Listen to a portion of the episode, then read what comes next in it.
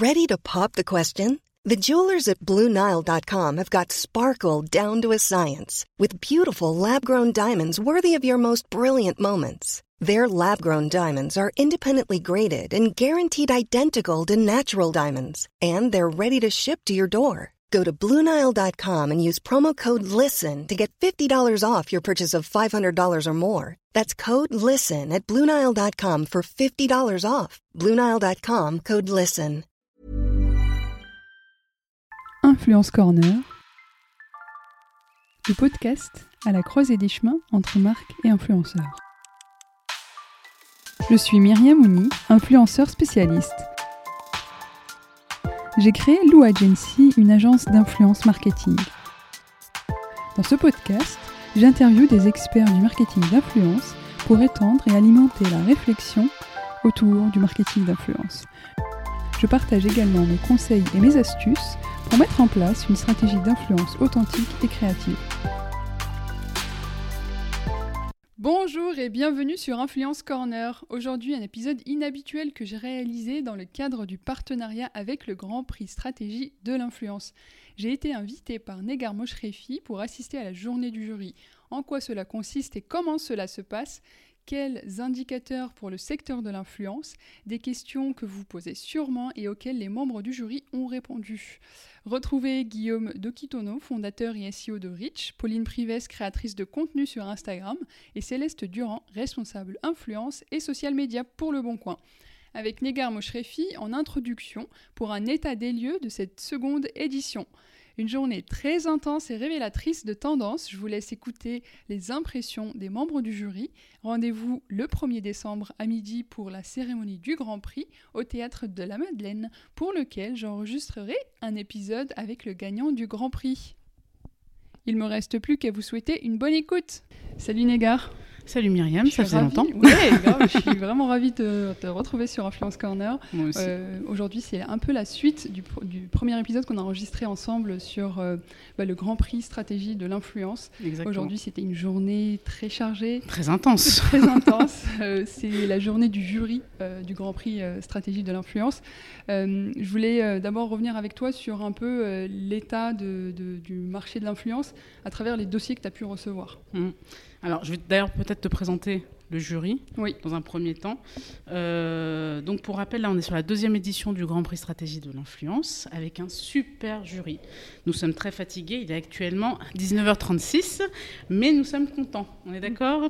Euh, En membre du jury, en fait, on a euh, en soutien avec nous l'ARP avec.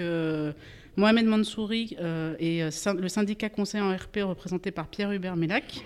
Également euh, Guillaume, donc on vient d'entendre pour euh, Rich, euh, Yves Saint-Laurent, Flavie Bromet, Seat, Victorine Durand, Le Bon Coin Céleste Durand qui va prendre la parole juste après, Amazon Alexandre Andreaccini.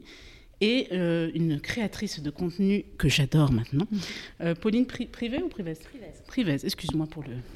Voilà, donc on est ravis de refaire cette deuxième édition qui a été un succès, on peut le dire.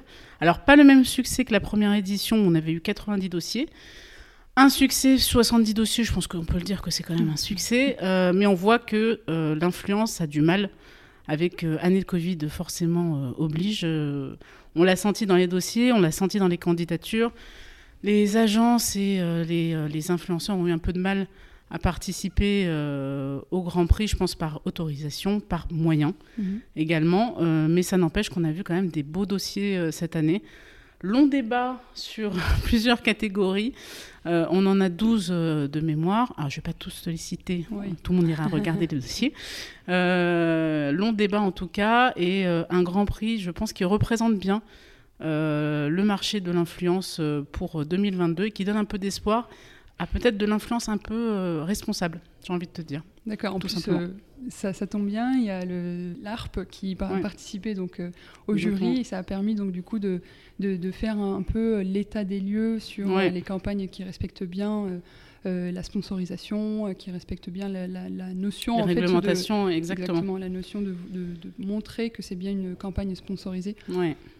Bah oui, comme tu le dis, en fait, euh, c'était l'un des problèmes qu'on avait eu sur la première édition, où on s'était rendu compte que beaucoup euh, d'agences ne respectaient pas forcément la réglementation déontologique. Du coup, on s'était dit que cette année, on allait mettre un petit peu le point là-dessus, et on l'a fait. Sur certaines campagnes qu'on a voulu récompenser, enfin que le jury a voulu récompenser, on s'est rendu compte que les contenus n'étaient pas forcément indiqués comme sponsorisés. Donc du coup, on a voulu un peu marquer le coup cette année et euh, les prévenir que euh, s'ils continuaient euh, dans cette, dans cette voie-là, stratégie en tout cas s'engager à ne pas, ne pas les récompenser, puisqu'on est complètement en adéquation avec, avec le syndicat en RP et l'ARP justement là-dessus. Donc le message passera encore plus, je pense, à la remise de prix, mais c'est important, et je pense que Pauline en parlera beaucoup mieux que moi, mais c'est important, je trouve, pour leur métier, euh, pour l'avenir de ce métier de euh, vraiment différencier la publicité euh, mhm. simple, on va dire, à du contenu travaillé, je pense. Je ne dis pas de bêtises, Pauline Très bien, merci. C'est vrai que la notion de, contenu sponsorisé est super importante pour protéger un peu tous les publics et donc faire de la prévention et de la pédagogie de cette deuxième édition, c'est... Mm. Euh, c'est super. Exactement. Euh, écoute, euh, est-ce que tu as d'autres choses à rajouter Non, j'ai envie de dire rendez-vous le 1er décembre autour d'un cocktail pour revoir les cas récompensés. remercier encore une fois ces super membres du jury qui sont restés tard, mais avec le sourire et avec un professionnalisme hors pair. Donc bravo à eux, c'est eux qui ont plus travaillé. Place au témoignage de Guillaume Dokitonon, fondateur et SEO de Rich, membre du jury. Durant cette journée, il nous donne son point de vue en tant qu'agence. Bonjour Guillaume. Bonjour. Merci beaucoup d'avoir accepté de participer sur Influence Corner. Avec plaisir, Myriam. C'est un épisode qui a été enregistré dans le cadre du Grand Prix Stratégie de l'influence. Tu as fait partie du jury pendant toute une journée, alors je sais que c'est éprouvant, euh, mais j'aimerais te poser donc la première question. Euh, pour toi, en quoi c'est intéressant de participer à ce jury, euh, notamment en tant qu'agence? Alors c'est en effet extrêmement intéressant, c'est comme tu le dis éprouvant parce que tu vois il est 19h30, on vient de, on vient de terminer, ça a été une journée de, de débat, de, de discussion. Et, euh, et, forcément en tant que en tant qu'acteur de l'influence marketing, on a tendance évidemment à, à, travailler sur nos propres campagnes pour nos annonceurs, de parfois de prendre une journée pour voir tout ce qui se fait à côté. Il y a eu énormément de dossiers, euh, donc ça, prouve aussi que l'influence est, c'est un secteur qui est hyper actif, donc ça fait plaisir de, voir que qu'on évolue dans ce secteur-là et, euh, et oui de, prendre du recul et de voir ce que font d'autres agences, d'autres marques, euh, d'autres influenceurs aussi. Ben c'est, ça nourrit l'esprit. D'accord. Et qu'est-ce que tu retiens du coup de cette journée à travers tous les dossiers que vous avez pu voir? Alors je retiens euh, qu'il y a déjà beaucoup de dossiers, donc euh, la, croissance du secteur, hein, finalement qu'on on le savait par, par rapport aux chiffres euh, de, de croissance du business de l'influence, ben on, on, le voit ici aussi dans, dans ces prix-là.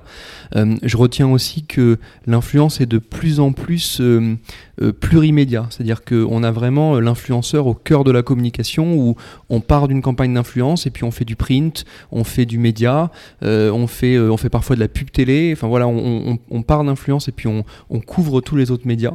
Et ça, c'est génial parce que ça montre à quel point euh, l'influence n'est plus faite en silo et connectée avec les, autres leviers.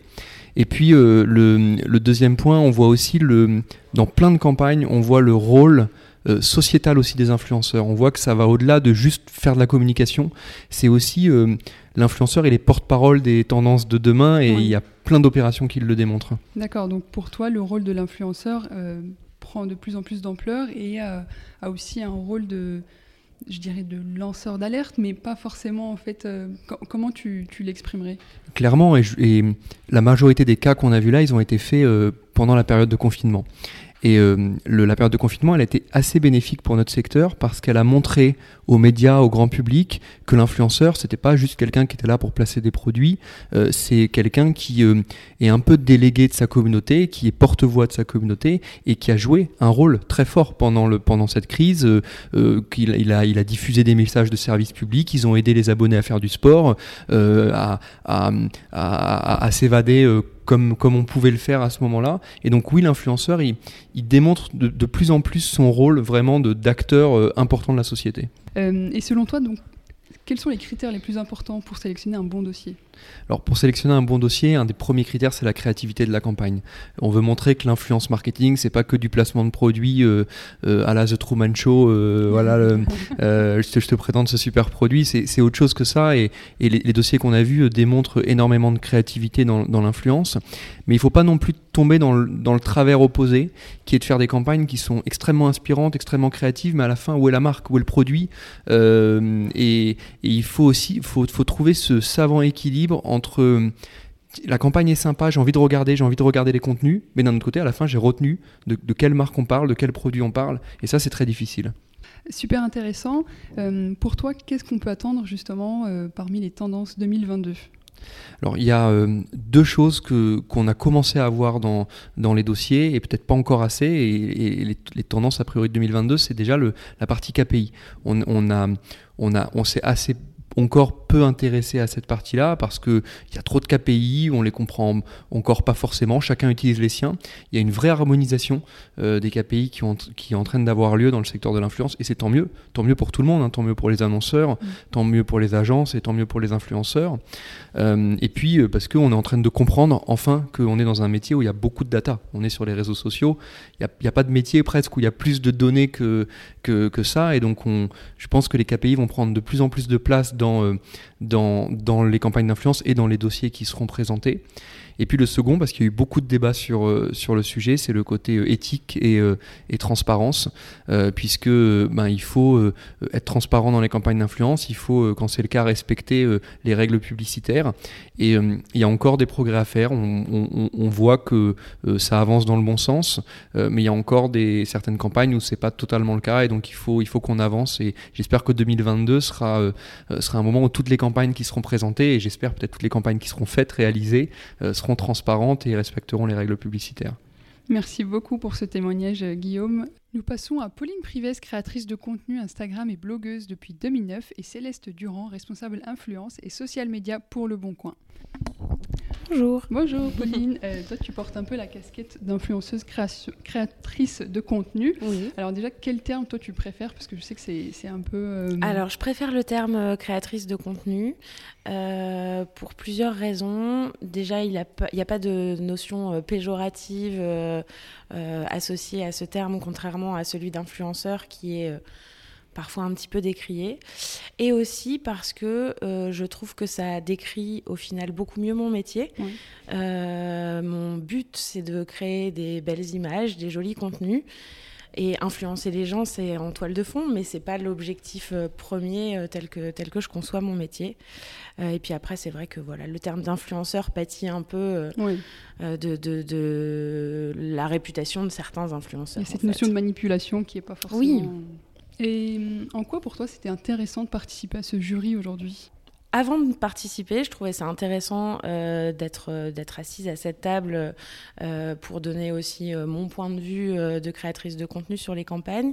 Et à l'issue de cette, journée, je trouve ça d'autant plus intéressant que, au final, il y a plein de campagnes que j'avais pas vu forcément passer et plein de choses que j'ai trouvées hyper créatives et hyper intéressantes que je suis contente d'avoir découvert à l'issue de cette journée. Euh, dernière question, euh, qu'est-ce que tu retiens des dossiers que tu as pu voir? Ben, je, retiens que euh, il y a beaucoup de dossiers qui sont très créatifs. Il y a plusieurs campagnes qui sont touchantes aussi. et, et sinon, ben, comme le disait Stratégie, du coup, en fait, le problème qu'on a eu, c'est que certains dossiers, euh, les contenus étaient beaux, euh, euh, la campagne était bien menée, c'était créatif, mais effectivement, ça pouvait s'apparenter à de la publicité dissimulée quand, quand le contenu n'était pas identifié comme étant du contenu de marque. donc voilà, je trouve ça vraiment important de marteler ce point parce que c'est un vrai métier, l'influence, on est des professionnels et du coup on doit avoir euh, respecté le cadre légal à minima et mettre en place euh, des, bonnes pratiques. Euh. Et selon toi, qu'est-ce qu'on peut attendre pour 2022 en termes de création de contenu, de campagne d'influence Est-ce que tu as une idée? Bah, là, on était du coup sur, sur des dossiers qui étaient pas mal des campagnes pendant le confinement. donc je pense que l'année prochaine, ce sera intéressant aussi parce que cette crise sanitaire a pas mal rebattu les cartes dans, dans le secteur de, de l'influence. Et du coup, ce sera intéressant de voir aussi les dossiers de l'an prochain. Euh, comment, comment les, les, les, les, marques et les agences ont rebondi euh, en post-confinement mmh. pour, euh, je l'espère, redoubler de créativité. bah écoute, je te remercie beaucoup pour ce témoignage et on passe à Céleste. je suis responsable des réseaux sociaux et de l'influence réseaux sociaux B2C et de l'influence chez Le Bon Coin. donc du coup, pour toi, Qu'est-ce que tu retiens de cette journée en tant que professionnel, euh, marque, annonceur qui participe à ce jury-là? Bah, franchement, j'ai adoré l'expérience. Euh, je suis ravie d'avoir été invitée. Je trouve que justement, la diversité du jury, c'était intéressant d'être réunis entre annonceurs, agences, d'avoir aussi une créatrice de contenu euh, avec nous, euh, l'ARP. vraiment, ça a donné plein d'éclairages différents. bah, déjà, ces rencontres-là, je trouve que c'était super de pouvoir confronter nos points de vue. On a débattu une bonne partie de l'après-midi et, et c'est intéressant d'avoir d'autres éclairages sur des campagnes voilà, qu'on va voir tous différemment. Et puis, je retiens aussi la créativité l'originalité de, certaines campagnes. On avait vraiment des beaux dossiers. Euh, et, ça prouve encore une fois, je trouve qu'on peut vraiment faire de l'influence sur des thématiques très variées. Euh, souvent, on ramène trop l'influence à de la mode ou de la déco, par exemple, ou de la beauté de la food. Mais en fait, on peut parler de sujets beaucoup plus graves, beaucoup plus touchants aussi euh, via l'influence. Et je trouve qu'il y avait des cas qui, démontraient bien ça. Notamment dans le cadre associatif, c'est ça que tu... Oui, c'est ça, tout à fait. Sur des problématiques de, maltraitance, sur des problématiques financières, gouvernementales.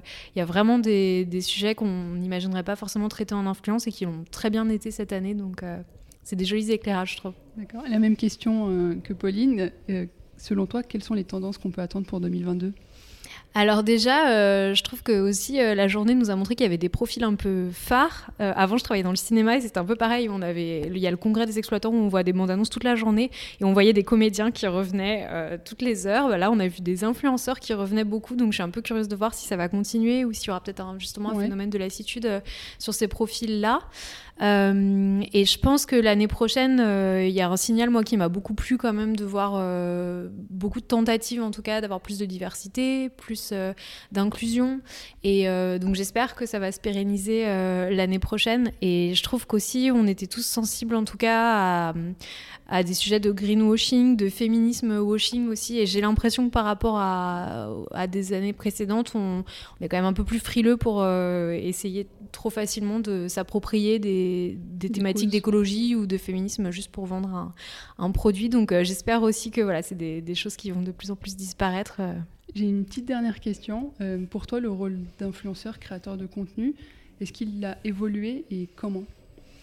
Euh, c'est une, question assez large. Euh, oui, je pense qu'il euh, qu'il évolue, qu'il y a eu déjà une professionnalisation beaucoup. Après, c'est intéressant, justement, dans les dossiers, on a vu des, créateurs de contenu qui sont là depuis vraiment le début, depuis l'émergence des blogs, il y a dix ans, je pense, voire plus. Et c'est intéressant de voir comment ils se sont justement plus ou, enfin, reconvertis et adaptés aux différents réseaux. Donc, je pense qu'il y a des personnalités qui sont vraiment professionnalisées depuis longtemps. Mais clairement, je pense de voir, en effet, on parlait des KPI, on parlait euh, de l'ARP euh, et de voilà tout ça. Il y avait un petit côté Far West aussi peut-être il, y a quelques années euh, qui, qui, se dissipe au fur et à mesure. D'accord. Écoutez, je vous remercie pour ce témoignage hyper inspirant et, et à bientôt sur Influence Corner. Merci d'avoir écouté cet épisode jusqu'à la fin. J'espère que cet épisode vous a plu. J'ai créé ce podcast afin de réunir la pluralité des points de vue sur l'influence. Je suis ravie de pouvoir concrétiser ce souhait à travers toutes les interviews et plus spécialement dans le cadre de ce partenariat avec le Grand Prix Stratégie de l'influence. J'aimerais remercier spécialement Negar Moshrefi pour la confiance accordée. N'hésitez pas à me laisser un commentaire ou un avis sur Apple Podcast, ceci aidera d'autres personnes à découvrir ce podcast. Rendez-vous le 1er décembre au théâtre de la Madeleine pour la cérémonie du Grand Prix.